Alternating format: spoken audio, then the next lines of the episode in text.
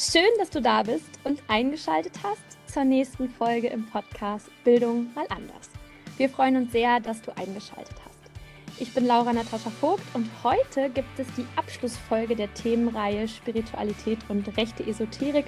Und ich freue mich total, ähm, Matthias Pöllmann als Gast zu haben. Ich habe ihn ja bereits in der letzten Podcast-Folge auch vorgestellt, weil ich ja auf sein Buch und einige Kapitel aus seinem Buch Rechte Esoterik ähm, näher eingegangen bin und ein paar ähm, Bereiche daraus vorgestellt habe und verknüpft habe.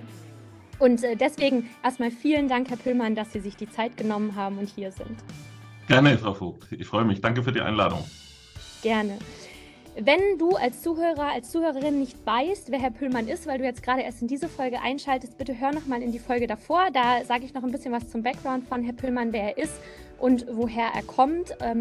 Und Herr Püllmann, bevor wir jetzt gleich tief ins Thema einsteigen, möchte ich Sie gerne erstmal ähm, persönlich fragen. Wie kam es denn dazu, dass Sie als Sektenbeauftragter, aber eben auch als ähm, Verantwortlicher und ähm, ja, als sich beschäftigen mit der evangelischen Theologie überhaupt zur rechten Esoterik kam. Das war für mich jetzt erstmal nicht so naheliegend. Können Sie uns da einmal kurz mit in Ihre Vergangenheit nehmen? Genau, ja, ich bin äh, evangelischer Theologe und habe mich eben seit meinem Studium auch interessiert, was andere Menschen glauben, welche Weltanschauungen es gibt, welche religiösen Strömungen, Neureligionen. Und ähm, das hat mich eigentlich seit dem Studium begleitet und Gerade das Thema rechte Esoterik, damit beschäftige ich mich schon länger. Ich war eben von 1999 bis 2011 auch wissenschaftlicher Referent bei der Evangelischen Zentralstelle für Weltanschauungsfragen in Berlin, äh, dort zuständig für den Bereich Esoterik und Okkultismus. Und da ist mir schon aufgefallen, dass es sehr viele ja, oder etliche Bücher gibt, die sich ja äh, dieser äh, Richtung zuordnen lassen. Also vor allem Mitte der 1990er Jahre erschien da ja ein Bestseller von Jan Udo Holey alias Jan van Helsing. Und seit dieser Zeit habe ich äh, diese Szene so beobachtet und mit der Corona-Pandemie ist dieses Thema noch auffälliger geworden. Äh, diese ganzen Vernetzungsaktivitäten habe ich die Zeit über natürlich mitverfolgt. Aber ich denke, was wir da beobachten konnten, war auch kein Zufall. Ja, ich fand das sehr schön. Ich habe in der Vorbereitung auch noch ein paar andere Interviews mit Ihnen gehört und in einem Interview, ähm, das war beim Haus am Dom Podcast, sagen Sie am Ende, ähm, dass Sie ein Anhänger der Worte sind, also der sachlichen Auseinandersetzung, dass Sie daran glauben, dass das Erfolg hat. Das fand ich sehr schön, weil dort auch der ähm, Podcast-Host sagt, dass er so den Eindruck hatte, mit dem in dem Buch sind Sie ähm, nie provokativ oder diffamierend oder hämisch, sondern Sie machen so eine, Sie, Sie nehmen so eine ganz sachliche ähm, Aufstellung vor. Und das fand ich sehr beeindruckend, auch als ich das Buch gelesen habe, ähm, weil das ist, glaube ich, auch sehr einzigartig, dass ähm, damit so umgegangen wird. Woher kommt diese Einstellung, dass ähm, Ihnen das Wort so wichtig ist? Ich bin natürlich äh, lutherischer Theologe, da spielt äh, das Jonglieren mit Worten auch die, die, die Stärke des Wortes eine wichtige Rolle. Das heißt, ähm, man versucht natürlich auch ja äh, zunächst mal das Gegenüber auch ernst zu nehmen. Und mir ist es ganz wichtig, und das ist ja auch so eine Art äh, Erkenntnis der lutherischen Theologie, dass man auch zwischen Person und Werk unterscheidet. Ähm, und äh, das versuche ich durchzuhalten. Also das heißt, erst einmal auch zu beschreiben, was ist und auch dem Leser, der Leserin zutrauen, dass es sich eine eigene Meinung bilden kann am Ende meines Buches habe ich äh, versucht, natürlich eine christliche Perspektive auch zu entwickeln äh, als Orientierungsangebot. Denn ich denke, ich meine, ich bin ja auf der einen Seite da habe ich manchmal den äh, äh, Hut des Religionswissenschaftlers auf, wo man eben beschreibt, analysiert. Und auf der anderen Seite setze ich den Hut natürlich auf, wenn ich evangelischer Theologe bin. Und da geht es ganz stark auch um äh, Orientierungsleistung, um ähm, Einschätzungen und auch Beurteilungen. Mhm. Ja, das finde ich sehr interessant und ich hoffe, dass äh, wir dem Anspruch auch hier gerecht werden in äh, mhm. der Podcast-Folge. Deswegen fände ich es schön, wenn wir inhaltlich ähm, anfangen, ähm, reinzugehen. Ich habe in, ähm, in dem Lesen des Buches ähm, bin ich ganz besonders auf das Kapitel Verschwimmen der Grenzen ähm, eingegangen, auch in der Darstellung der Podcast-Folge. Und dort sprechen Sie davon, dass an Orten wie den Corona-Demonstrationen, die Sie gerade eben auch erwähnt haben, eine regressive und autoritäre Bearbeitung von geteiltem emotionalisierten Unbehagen die Gefahr bildet, dass wenn Esoterik und Verschwörungsmentalität zusammentrifft, dass dann eben da eine Gefahrenmoment entsteht. Und das fand ich total interessant, weil das so die ganze Argumentation des Buches zusammengeführt haben, wo sie erst dargestellt haben, wo die Problematiken liegen und warum es dann gerade während der Zeit der Pandemie so stark aufgekommen ist. Vielleicht könnten Sie noch mal kurz erklären, was genau mit der regressiven und autoritären Bearbeitung gemeint ist und warum die verschiedenen Weltbilder, die da aufeinandertreffen, dann auf einmal so ähnlich sind. Mhm. Ich habe das versucht, äh, so etwas zu umschreiben, ähm, weil meine Beobachtung bei der Teilnahme an solchen Corona-Protestdemonstrationen und Querdenker-Demos war eben, dass wir es auf der einen Seite mit einer, ich möchte sagen, bunten Misstrauensgemeinschaft zu tun hatten wo plötzlich eben auch, ja, ich möchte sagen, Naturheilkunde-Fans neben Reichsbürgern, neben Rechtsextremisten ähm, und ganz normalen Bürgerinnen und Bürgern eben marschiert sind. Ähm, auf der einen Seite konnte ich beobachten, dass es hier die Besserwissenden gab, die Besserwisserinnen und Besserwisser, die sich dann zum Teil eben auf randständige Positionen äh, bezogen haben. Und dann gab es eben auch die spirituellen Überwisserinnen und spirituellen Überwisser. Äh, das heißt, das sind eben esoterikaffine Menschen, die auf der einen Seite äh, sich auf ein höheres oder absolutes Wissen berufen, also ein Wissen, das nur erleuchteten, sensitiven, sensiblen zugänglich ist. Ähm, und damit wird natürlich ganz stark die die Ratio, der Verstand äh, in den Hintergrund äh, gerückt und natürlich auch der wissenschaftliche Diskurs. Und was äh, offensichtlich diese heterogene Misstrauensgemeinschaft zusammengehalten hat, war auf der einen Seite eine Art auch Verschwörungsmentalität. Das heißt, ein starkes Misstrauen gegenüber der Politik, gegenüber den Medien, gegen, ja, gegenüber allen Institutionen, gegenüber der Wissenschaft und äh, das verschaffte sich da, dort natürlich auch äh, lautstark Ausdruck. Zum anderen fühlten sich viele in ihrer Freiheit massiv beschränkt. Und äh, das konnte ich gerade bei den Querdenker-Demos eben beobachten, dass man sich immer auf die Grundrechte bezog, ne? also die Freiheit des Einzelnen, der Einzelnen. Und auf der anderen Seite hat man diesen Passus in diesen Grundrechten übersehen, dass äh, Grundrechte dann eingeschränkt werden können, wenn die Rechte anderer bedroht sind. Also Freiheit und Verantwortung gehören zusammen. Und ich habe eben beobachtet, dass hier doch auch, ich möchte mal sagen, ein starker spiritueller Egoismus zu beobachten war. Ich und meine Freiheit, wobei das Ich ganz groß geschrieben wurde. Mhm. Das heißt, mit regressiver und autoritärer Bearbeitung meinen Sie dann in dem Fall, dass es wirklich darum geht, dass es rückständig, also dass es eher bezogen auf den Egoismus ist, auf sich selbst und autoritär, weil es sich auf solche Randpositionen bezieht? Mhm. Ja, und vor allem der Anspruch, der aus solchen höheren oder höchsten Erkenntnissen abgeleitet wird. Das Ganze, gerade bei der Esoterik, und das fiel mir bei der Beschäftigung besonders auf, ist es ja auch so, dass sie sehr stark mit Verschwörungstheorien einhergeht. Äh, dafür hat die US-amerikanische Religionswissenschaft den schönen Begriff der Konspiritualität gefunden. Also zusammengesetzt aus ähm, äh, Conspiracy Theory, Verschwörungstheorie und Spiritualität. Man könnte also von einer Verschwörungsspiritualität oder Verschwörungsesoterik sprechen.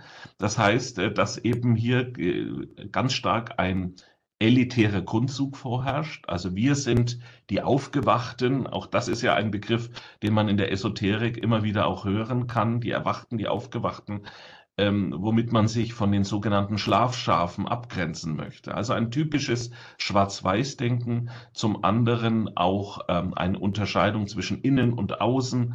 Und das Ganze ging eben einher mit diesen Feindbildern und vor allem auch äh, auf ähm, die Rückbeziehung ähm, auf Erkenntnisse aus den sozialen Medien. Also die spielten in dem Zusammenhang auch eine ganz wichtige Rolle, eben zum einen als digitale Echokammern und zum anderen auch als Brandbeschleuniger für solche Verschwörungstheorien. Ja, das ist total interessant, weil ähm, in der Szene findet ja auch oft dass dieses Narrativ statt, ähm, trenne dich von den Menschen, die dir nicht gut tun. Ähm, bleibe mit den Menschen zusammen, die die gleiche Haltung, die gleiche Meinung haben. Umgib dich nicht mit negativen Menschen. Also diese diese Gespräche finden ja auch da statt und das ist natürlich dann nochmal problematischer, weil das natürlich dann diese ähm, Abgrenzung verschärft von einer bestimmten Gruppe ähm, und ja auch vielleicht das Misstrauen nochmal verstärkt, das dann diese Menschen haben gegen eben Institutionen, wie Sie das eben gesagt haben. Hm. In der Tat, also das sind äh, Phänomene, die wir aus der sogenannten Sektenberatung ja auch kennen. Das heißt, äh, wenn eben Menschen in den Bann von solchen Gruppen geraten sind oder von Ideologien oder Weltanschauungen, führt das sehr schnell dazu, dass man eben die Außenwelt als bedrohlich oder gefährlich empfindet. Dass man äh, gesagt bekommt, ja, also Menschen jetzt in deinem bisherigen Lebensumfeld, die das kritisch sehen, die behindern dich, die blockieren dich auf deinem spirituellen Weg äh, trenne dich ähm, und äh, gehe deinen Weg gezielt weiter. Und das ist, denke ich, ein Problem, denn in äh, unserer, ich möchte sagen, pluralen Gesellschaft ist es wichtig, auch Diskurse zu führen, auch ähm, sich auszutauschen, auch, ja, ich möchte sagen, äh, zu streiten auch um bestimmte Positionen. Davon lebt auch unsere Demokratie. Aber wenn hier jetzt so ein Überwissen proklamiert wird, man überhaupt kein Interesse mehr an Diskursen hat, wenn man Feindbilder pflegt, ich denke, das ist Gift für das Zusammenleben von uns Menschen weil Sie gerade genau davon sprechen, von dieser Meinungspluralität. Ich finde das sehr interessant, weil das ja auch ein Kennzeichen von Extremismus ist, dass Meinungspluralität abgelehnt wird. Und trotzdem finden wir immer wieder ähm, in äh, zum Beispiel, also in vielen rechten Kreisen dieses Narrativ, bei uns sind aber alle Meinungen willkommen. Ne? Auch dann, das hat man ja auch bei der ähm, Querdenkerbewegung ähm, sehr stark gesehen, dieses wir lassen doch alles zu, wir lassen doch alle Meinungen zu und jetzt werden wir als rechts hingestellt. Das war, wurde ja oft so proklamiert. Ähm, warum ist diese Vernetzung so eng und warum ist uns, warum, warum, warum wird dieses Narrativ benutzt? Warum hat das so viel Anschluss für Menschen, die kommt das, weil die Menschen nicht genug politisch informiert sind? Warum ist es so zugänglich für spirituell sinnsuchende Menschen? Warum bemerken, wird dort nicht bemerkt, dass da ein rechtes Narrativ bedient wird? Ich denke, das hat vielfältige Ursachen. Äh, wir haben das während der Corona-Pandemie ja sehr stark gemerkt, der allgemeine Kontrollverlust. Also ein Virus, das das Leben aller Menschen auf den Kopf gestellt hat, mit Beschränkungen, mit Einschränkungen, mit Veränderungen. Ähm, und da versuchten viele dagegen zu steuern, indem sie dann eben versucht haben, äh, ja, diesen Kontrollverlust irgendwie in den Griff zu bekommen, äh, dass man dann eben äh, gesagt hat, ja, also die offizielle Version über die Ursache des Virus, die können wir nicht glauben. Also dieses Misstrauen gegenüber staatlichen Institutionen und ihren Repräsentanten, äh, denke ich, war vorher auch schon da, wurde aber nochmal äh, verstärkt. Zum anderen versuchte man dann, ähm, gerade in einer Zeit, wo man auch sehr viel Zeit hatte, während der Corona-Pandemie, eigene Recherchen anzustellen. Das ist mir immer wieder begegnet im Gespräch, dass mir Personen sagten, also Herr Pöllmann, was Sie sagen, das ist alles Quatsch. Ich habe recherchiert, äh, aber nicht bei ARD und ZDF, ähm, sondern in eben sozialen Kanälen. Und da war oft der Trugschluss bei vielen Menschen, na, weil es da so sehr viele gibt, äh, sei man dann vollumfänglich informiert. Aber wir wissen ja sehr gut, äh, Wahrheit und Fake News sind oft nur einen Mausklick voneinander entfernt. Und oft auch eben nicht gut zu erkennen. Ne? Da kommt natürlich einmal ja. fehlende Medienkompetenz dazu. Ja. Da kommt natürlich dann noch die Auseinandersetzung mit Quellen dazu, die natürlich nur sehr wenige haben, die wirklich ähm, zum Beispiel im Studium damit in Kontakt kommen.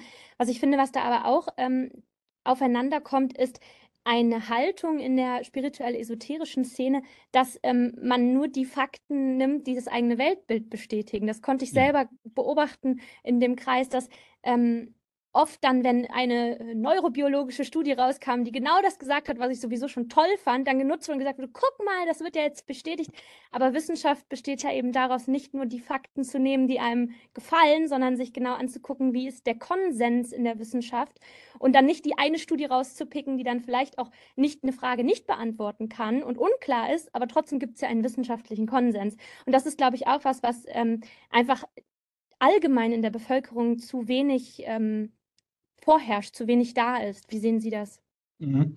Äh, in der Tat, ähm, also das, was Sie angesprochen haben, das kann man immer wieder beobachten. Also so eine Form äh, der Auswahl. Wir sprechen dann gerne vom Eklektizismus, ne, dass man also das äh, herausgreift, was man als passend empfindet, ganz stark subjektiv tief äh, orientiert. Hinzu kommt natürlich auch ein gesamtgesellschaftlicher Trend, der sich gerade in der alternativ-spirituellen Szene abzeichnet. Das ist das Stichwort Individualisierung. Das heißt, ich bastle mir sozusagen meine eigene Religion, mein eigenes Weltbild und ähm, was mir sozusagen behagt.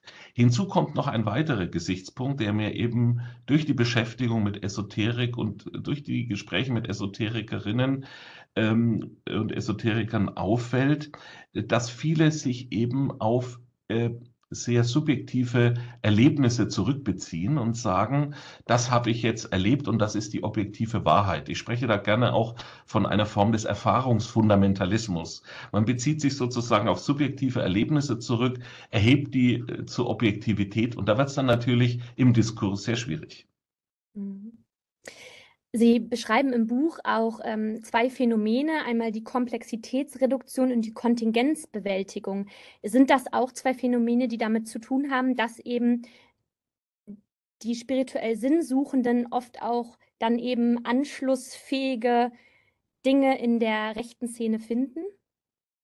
In der Tat, es gibt da, äh, ich denke mal, ein ganzes Bündel an Themen, äh, die auch für die alternativ-spirituelle äh, Szene anschlussfähig sind. Äh, zum einen äh, so diese, diese Aussicht, eine Art ähm, umfassendes Weltbild zu haben, also ein holistisches Weltbild, wo sichtbare und unsichtbare Welt miteinander verwoben sind. Alles ist, hängt irgendwie mit allem zusammen. Äh, zum anderen spielt sicherlich auch das Thema, das wir jetzt im Moment beobachten können, und damit werden auch so ein bisschen die gesamtgesellschaftlichen Krisenlagen auch äh, sichtbar, denn die ähm, moderne Esoterik hat ein ganz spezielles Sensorium auch für gesamtgesellschaftliche und individuelle Krisenlagen. Also zum Beispiel das Thema Ökologie, das sehr stark besetzt wird. In meinem Buch habe ich ja gerade die Anastasia-Bewegung hier herausgestellt, die ja genau äh, sozusagen dieses Bedürfnis nach ähm, Selbstversorgung, nach einem, ähm, na, nach einem natürlichen Lebensstil äh, äh, dort äh, gepflegt wird. Und Natürlichkeit wird ja oft dann mit einem Reinheitsideal verbunden. Und da äh, gerät man dann plötzlich wirklich auf sehr äh, dubiose Wege, auch rechtsextreme, antisemitische Wege. Und da muss man wirklich ganz genau äh, hinschauen, wo man da auch landet. Hinzu kommt noch ein weiteres, die ganz starken Vorbehalte gegenüber der evidenzbasierten Medizin. Ähm, und äh, da gibt es eben auch sehr problematische Angebote in der Szene, vor allem wenn dann dazu geraten wird, auf äh, fachärztliche Hilfe zu verzichten. Das erlebe ich immer wieder in der Beratung. Ähm, und das ist natürlich höchst lebensgefährlich in Einzelfällen.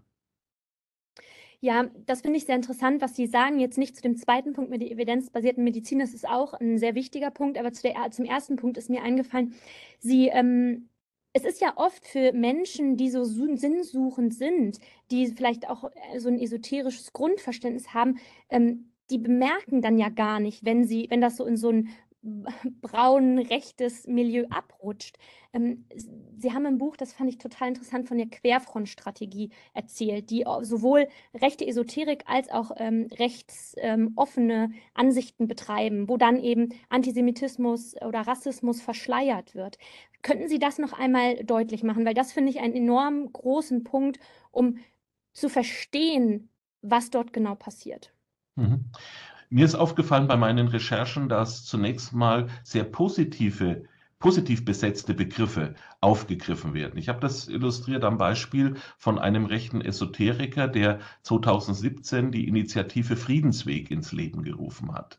Pilgern für den Frieden. Also Pilgern und Frieden wer kann da eigentlich dagegen sein? Eigentlich niemand.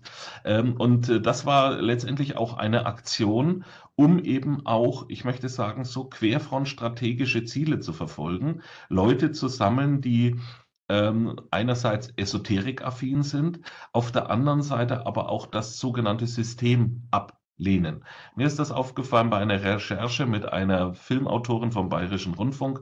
Wir waren bei äh, einer Esoterikveranstaltung in einem Esoterikzentrum, ähm, wo dann plötzlich ähm, ja auch, ich möchte sagen, äh, äh, rechtsextreme Töne laut wurden. Ein Referent äh, hat also äh, letztendlich propagiert, man müsse Abschied vom Schuldkult nehmen. Deutschland sei ein von Illuminaten besetztes Land. Äh, man müsse äh, aufwachen, man müsse sozusagen alle Schuldkomplexe abstreifen. Und es war eben erschreckend, wie sozusagen dieses rechtsextreme Vokabular in äh, oder dieses rechtsextreme Gedankengut in, in esoterisches Vokabular gegossen wurde. Und äh, danach schrie dann der Veranstalter in den Saal, am deutschen Wesen soll die Welt genesen. Ne? Äh, und da wird es natürlich ganz problematisch. Und viele merken das eben nicht, ähm, was das letztendlich für Konsequenzen hat. Und man muss sich immer fragen, welches Menschenbild steht da letztendlich dahinter? Äh, geht es sozusagen um die Propagierung einer Stärke, also der starke neue Mensch. Was ist mit Menschen, die eben nicht stark sind, die sozusagen körperlich, seelisch auf der Strecke bleiben, benachteiligt sind? Und da fehlt mir, muss ich wirklich sagen, ähm, sehr stark die Empathie oder überhaupt die Rücksichtnahme darauf, weil es geht immer um den Einzelnen, der stark wird, der sozusagen die Blockaden beseitigen soll. Und das ist eine sehr egozentrische Weltsicht, die mir doch große Sorgen bereitet. Herr Püllmann, warum fällt innerhalb der Szene den AkteurInnen die Abgrenzung so schwer? Wenn es dann AkteurInnen gibt, die nicht mit nichts mit diesem rechtsextremen Bereich der Esoterik zu tun haben möchten? Oder sind Sie der Meinung, dass das die ganze Szene durchdringt? Warum fällt es so schwer, einzelnen Akteurinnen da zu sagen, nein, äh, das lehne ich ab, das, mhm. das kennzeichnet Rechtsextremismus, das möchten wir nicht? Mhm. Es mag solche Abgrenzungen im Einzelfall durchaus geben, also bei Personen, die das so durchschauen oder äh, sozusagen erschrecken erstmal, wenn sie äh, sich der Konsequenzen bewusst werden. Aber ich vermisse tatsächlich in der Szene eine Abgrenzung von diesen Tendenzen. Äh, und offensichtlich fehlt da auch, ich möchte mal sagen, das äh, ideologiekritische Instrumentarium. Auf welche Basis stützt man sich denn? Geht es sehr stark um subjektives Empfinden oder Erleben? Und ich denke, da braucht es doch auch den gesunden Menschenverstand, um ganz klar sich von solchen Entwicklungen abzugrenzen. Wir hatten dieses Phänomen etwa im sogenannten Neopaganismus, im sogenannten Neuheidentum, wie es auch heißt. Also äh, das sind äh, Strömungen, Gruppen, die sich sozusagen mit dem Germanentum beschäftigen, die Asatrua-Gruppen und so weiter. Und da gibt es zum Beispiel eine Bewegung Heiden gegen Rechts. Und mhm. äh, ich habe also jetzt noch keine, noch von keiner Initiative gehört, wo gesagt wurde, Esoterik gegen rechts oder äh, sozusagen alternative spirituelle Menschen gegen rechts. Äh, das ist bisher überhaupt nicht äh, zu beobachten. Und das wäre, denke ich, schon sehr wichtig, um da ganz klar auch Position zu beziehen. Ja, das ist ja auch ein Teil tatsächlich dieser ähm, des Ziels dieser Reihe, die hier gerade im Podcast passiert, einfach weil wir in der Vergangenheit uns auch viel mit diesen Themen beschäftigt haben, persönlich als Hosts, aber auch im Podcast mit Persönlichkeitsentwicklung, mit äh, Meditation, mit Achtsamkeit, mit Lehrerinnengesundheit und da sind natürlich auch die Überschneidungen da und ähm, da haben wir gesagt, wir wollen auch was dagegen setzen, weil wir gesagt haben, das darf nicht einfach so still und heimlich ähm, weiter Einzug halten, ohne dass hingeschaut wird. Und ich glaube, deswegen bin ich Ihnen auch sehr dankbar, dass Sie hier sind und auch nochmal so aufklären und auch, dass Sie das Buch geschrieben haben, was ähm, wirklich aufgrund der Art und Weise, wie Sie es geschrieben haben, unglaublich äh, viel Material bietet, um selbst reflektiert hinzuschauen. Und das schließt auch direkt dann noch an meine nächste Frage an. Ich erlebe in der Szene sehr viel Selbstreflexion. Warum ist denn, auf dem, ist denn hier die Szene auf dem rechten Auge so blind? Warum passiert denn Selbstreflexion eigentlich in alle Richtungen, aber nicht in diese? Ja, vielleicht ist man sich der Problematik noch gar nicht so bewusst. Ähm, das Ganze lebt, wie Sie das auch jetzt gesagt haben, sehr stark von Information, von Aufklärung. Ähm, und ähm, da muss man wirklich genau hinschauen, vor allem genau hinschauen, wer sind denn da die Akteure, die hier auch in Erscheinung treten, mit welchem Angebot, also wirklich äh, genau hinschauen, auch sich mal anzugucken, und das ist, glaube ich, das Problem, da mache ich vielen auch keinen direkten Vorwurf. Es ist sehr schwer, die Zusammenhänge zu durchschauen. Ich will das an einem Beispiel erläutern. Hier in München wurde zum Beispiel eingeladen zu einem Seminartag an einer Musikschule ähm, zu einem Gemeinschaftstag. Und da wurden äh, ja letztendlich so die neuen Lernmethoden nach Ricardo Leppe angeboten, der eben die Anastasia-Buchreihe auch empfiehlt. Aber wer bitte weiß schon, wer ist R. Leppe? Ne? Man denkt, das ist so ein Pädagoge, ist das so ähnlich wie Montessori oder Waldorfpädagogik. Ähm, und bei dieser Veranstaltung wurde da also ein Vortrag gehalten. Der dritte Vortrag äh, ging dann über die fünf biologischen Naturgesetze. Und da wird sozusagen auch diese natürlichen, werden diese natürlichen Heilweisen bedient. Aber wenn man sich in der Szene auskennt, weiß man, das hat mit der germanischen neuen Medizin zu tun. Das ist sozusagen eine andere Softbezeichnung. Äh, und man sieht, dass dieses Thema nicht irgendwo weit weg ist, sondern mittendrin in der Gesellschaft ist. Und äh, deswegen darf man das, denke ich, nicht unterschätzen.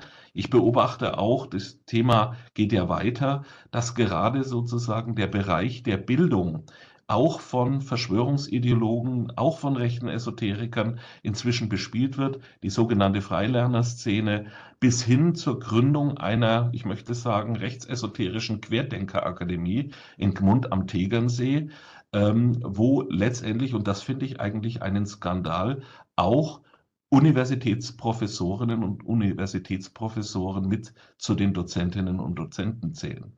Also das äh, hat dann nochmal eine ganz neue, ich möchte sagen, negative Auswirkung. Wie Sie sagen, ganz genau hinschauen. Ne? Also das hat mir auch mit am meisten die Augen geöffnet, äh, wo dann in Ihrem Buch auch von der Mutkonferenz die Rede war. Ne? Oder wie Sie es gerade gesagt haben, mit dem Ziel Frieden. Schöne Wörter, die gut klingen, wo man jetzt erstmal auch nicht Nein sagen kann. Und wo dann aber, wenn man genauer nachforscht, auf einmal die Protokolle des Weisen von Zion eine Rolle spielen. Und wenn man sich eben nicht auskennt, weiß man nicht, dass das eine ganz extrem antisemitische Schrift ist, die den Holocaust mit gerechtfertigt hat für Nationalsozialisten. Also das war was, wo ich wirklich als eine Gänsehaut den Rücken runtergelaufen, weil ich dachte, wow, man muss extrem viel wissen, um das zu durchschauen. Ja, und ich rate ja am Ende des Buches auch den Verstand, als Theologe sage ich, als gute Gabe Gottes einzusetzen. Und ich denke, das ist wichtig, dass wir Menschen auch lernen, vielleicht auch mit dem Kopf zu fühlen und mit dem Herzen zu denken. Das sind äh, sehr schöne Abschlussworte, Herr Pillmann. Dann komme ich mal mit meiner allerletzten Frage. Als Theologe, ähm, auch in der Religion spielt ja die Spiritualität oder spirituell sein eine Rolle? Wo sehen Sie denn den Unterschied zwischen Spiritualität und Esoterik in Ihrem Verständnis? Oder was ist Ihr Verständnis von Spiritualität? Das würde mich total interessieren. Mhm. Ja, der Begriff Spiritualität ist natürlich heute eine Edelvokabel. Man müsste, ne, die also sehr anschmiegsam auch ist. Äh, und inzwischen wird ja Spiritualität oder das Spirituelle für Verschiedenes verwendet. Ich denke, wir leben in einem Land vieler Spiritualitäten. Äh, und man muss dann eben genau sagen, was man mit Spiritualität meint. Ja, ich würde sagen, aus christlicher Sicht ist äh, Spiritualität eine moderne Form des eher altbacken wirkenden Begriffes Frömmigkeit. Das mhm. heißt, dass ähm, ich möchte es so sagen, äh, für mich wäre auch Spiritualität, dass ich in meinem Leben weiß, womit ich leben und sterben kann. Das heißt, dass eben das ähm, Wissen darum, dass ich das Leben nicht mir selbst verdanke, sondern ein persönliches Gegenüber habe. Also das wäre für mich eben der dreieinige Gott, äh, der mein Leben hält und trägt und auch mich über den Tod hinaus hält. Das ist so meine Hoffnung und zum Glück nicht nur mich, sondern auch andere. Und das ist, denke ich, auch eine wichtige Perspektive, dass eben niemand verloren gehen soll. Ja, das finde ich so schön, weil als ich Ihr Buch gelesen habe und mich auch viel selbstkritisch mit meiner Vergangenheit beschäftigt habe, mhm. ähm, hatte ich fast Angst, an etwas zu glauben, weil ich dachte, oh Gott, wenn ich jetzt an bestimmte Dinge glaube, wo ist denn dann, wo ist denn dann, wo hört denn diese Überschneidung auf? Ne? Wo hört mhm. diese Überschneidung auf zu, zu, zur rechten Esoterik, zum äh, Rechtsextremismus? Wo, mhm. was, an was kann ich noch glauben? Und ähm, das, ich finde, es eigentlich so wichtig, irgendwie zu unterscheiden, an was glaube ich und was versuche ich allgemeingültig für alle Menschen als Wahrheit darzustellen. Wie sehen Sie das, Herr Pöllmann? Mhm.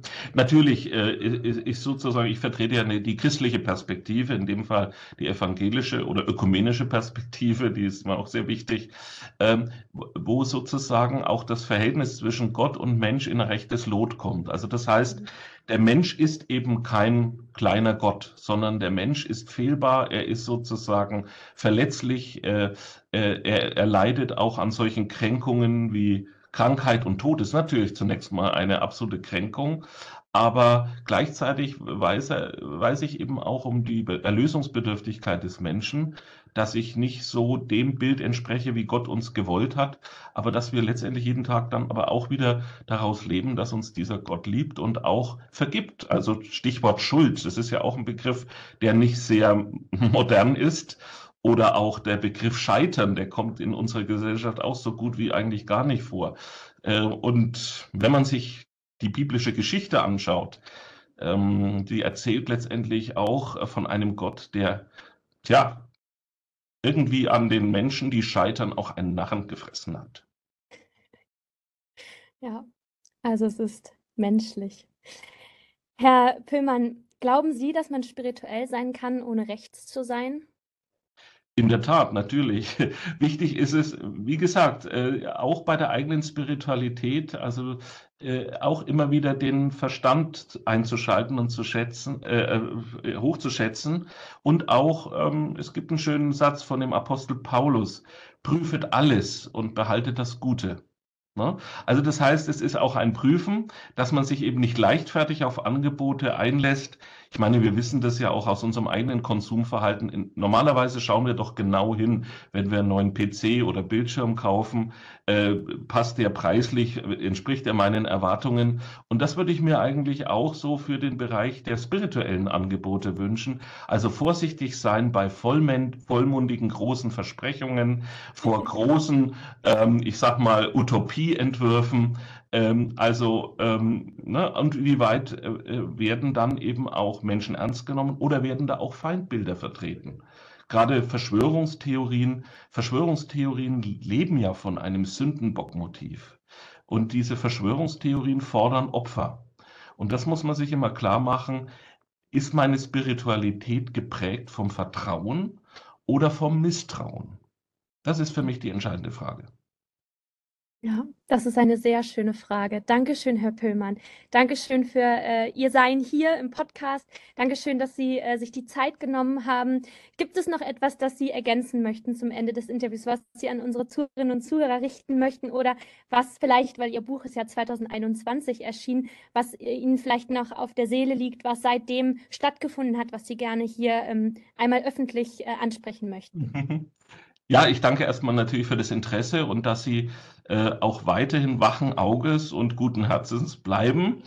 Ähm, und ich denke, äh, dass wir auch einen Blick äh, haben für Menschen, die vielleicht in solche Welten geraten sind. Ähm, und äh, da werde ich oft nach Vorträgen gefragt, wie geht man damit um? Es gibt natürlich die ganz stark ideologisierten, die wird man nicht so ohne weiteres erreichen können. Ne? Aber gerade jetzt im Umfeld äh, von Menschen, äh, die solchen Verschwörungstheorien anhängen, da rate ich dazu immer, versuchen Sie unbedingt Kontakt zu halten, so weit wie möglich. Ähm, behalten Sie auch den Humor und gönnen Sie sich gegebenenfalls auch mal eine Auszeit. Ich habe das also men manchen Menschen auch geraten am Telefon. Äh, die waren richtig erleichtert, dass man das auch mal machen darf. Also das heißt nicht Kontaktabbruch, aber dass man äh, nochmal auch für sich selber ja, Kraftquellen findet und äh, schafft, um das auch durchzustehen. Denn das ist, denke ich, ganz, ganz wichtig. Und äh, es ist natürlich jetzt nicht ein Patentrezept, da ist jeder Fall anders. Und in anderen Fällen rate ich auch dazu, suchen Sie sich auch eine Beratungsstelle. Denn es ist gut zu wissen, man ist nicht allein. Dankeschön, Herr Pillmann. Ich werde aus Ihrem Buch ein paar Beratungsstellen hier unten in die Show Notes verlinken, falls es Menschen gibt, die Angehörige haben, Freunde haben oder vielleicht selber betroffen sind und sich eine Beratung wünschen. Dankeschön. Gerne. Auch danke an dich als Zuhörer und Zuhörerin, dass du dabei warst. Wie immer, melde dich gerne bei uns per E-Mail ans Podcast-Handy, bei Instagram. Ähm, schreib uns gerne, kommentiere auch gerne den Post zur Folge. Wir freuen uns sehr, dass du mit dabei bist, dass du bei der Reihe dabei warst, dass du so offenen Herzens zugehört hast. Und ähm, wir freuen uns, wenn du dann bei der nächsten Themenreihe und bei dem nächsten Format wieder mit dabei bist. Alles Liebe, bis dann!